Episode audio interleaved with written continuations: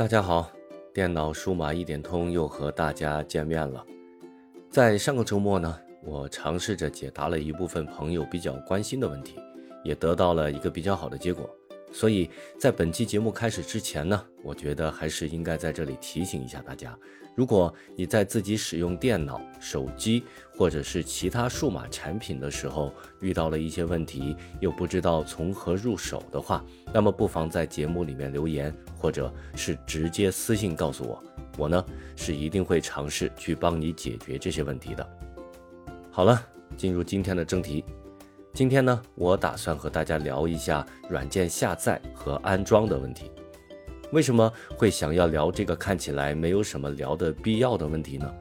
这主要还是因为这个播客节目呢，主要是为那些没有太多使用经验的朋友们而准备的。对于这一部分的朋友们来说，软件的下载和安装可能在有些时候会直接影响到他们对数码产品的使用体验。之前呢，我也在节目里聊了聊流氓软件以及病毒的问题，而想要规避这两个问题，软件的下载和安装就是一个很重要的环节。如果我们在这个环节出了问题，那么接踵而来的就会有更多让我们头疼的问题了。所以，应该如何科学的去下载和安装软件呢？在我刚开始接触到电脑的时候啊，由于互联网还没有普及，所以软件的安装基本上都要通过额外的存储介质来实现，比如软盘和光盘。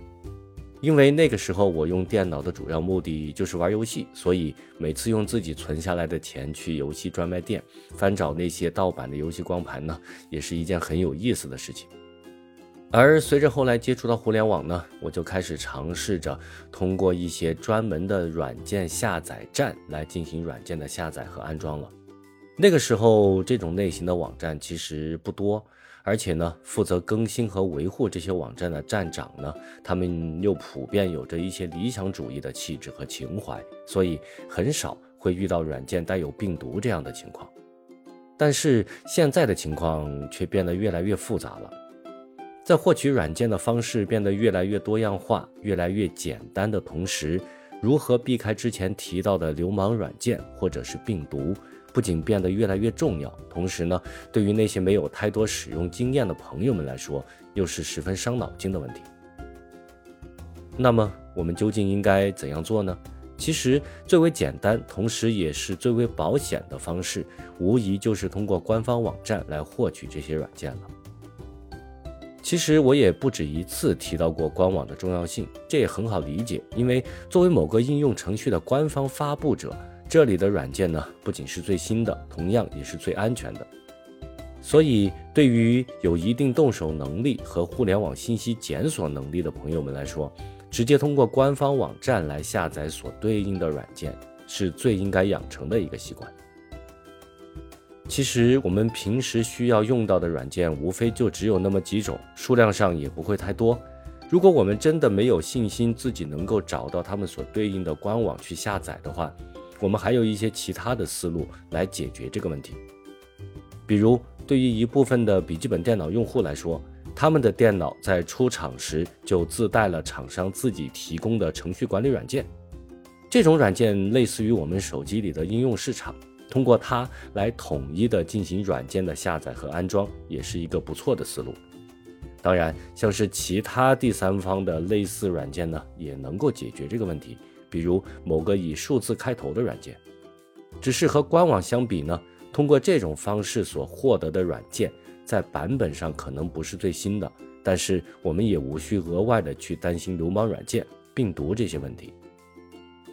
不过，软件在安装的过程当中，我们也需要注意一些细节上的问题。比如，我们在安装软件的时候，最好不要什么都不看，就一直的去点下一步。这样呢，我们不仅会将所有的软件默认全部安装到电脑的 C 盘中，对 C 盘的空间造成一定的负担。同时，因为有的软件在安装的时候还会默认的勾选到安装一些其他软件的选项。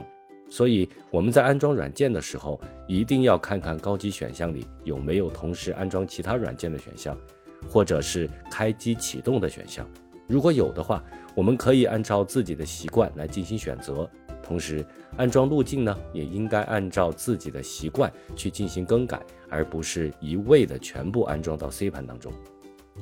另外呢，在安装完成以后，我们也应该马上运行一下。在检查运行情况是否没有问题的同时，也可以看一看程序的选项里有没有什么需要我们去调整的地方，比如默认的文件存储位置是否需要开机启动的功能等等。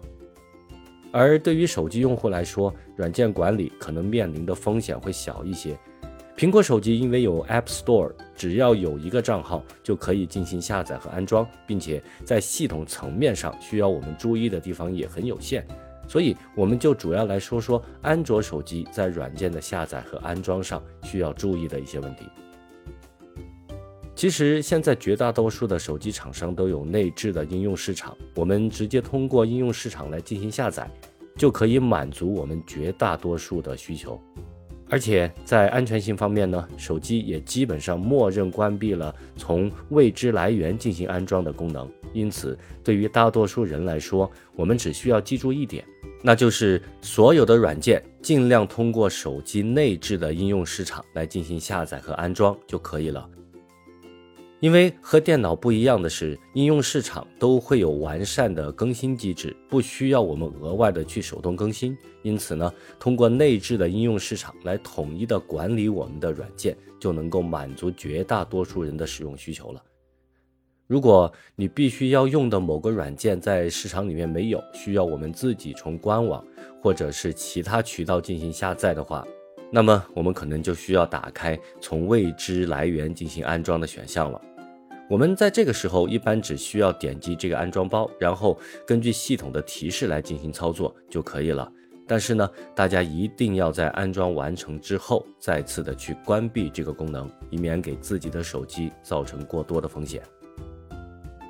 好了，时间又差不多了。本来这期节目我还想要顺带着聊一下破解软件，甚至是盗版软件的一些话题的，那么就留到下次有机会再统一的和大家聊吧。今天的节目就到这里，如果你对这期节目有什么看法，欢迎留言，同时也请大家能够多多关注我，多多订阅这个播客，你们的支持是我更新的最大动力。这里是电脑数码一点通，我们下期再见，拜拜。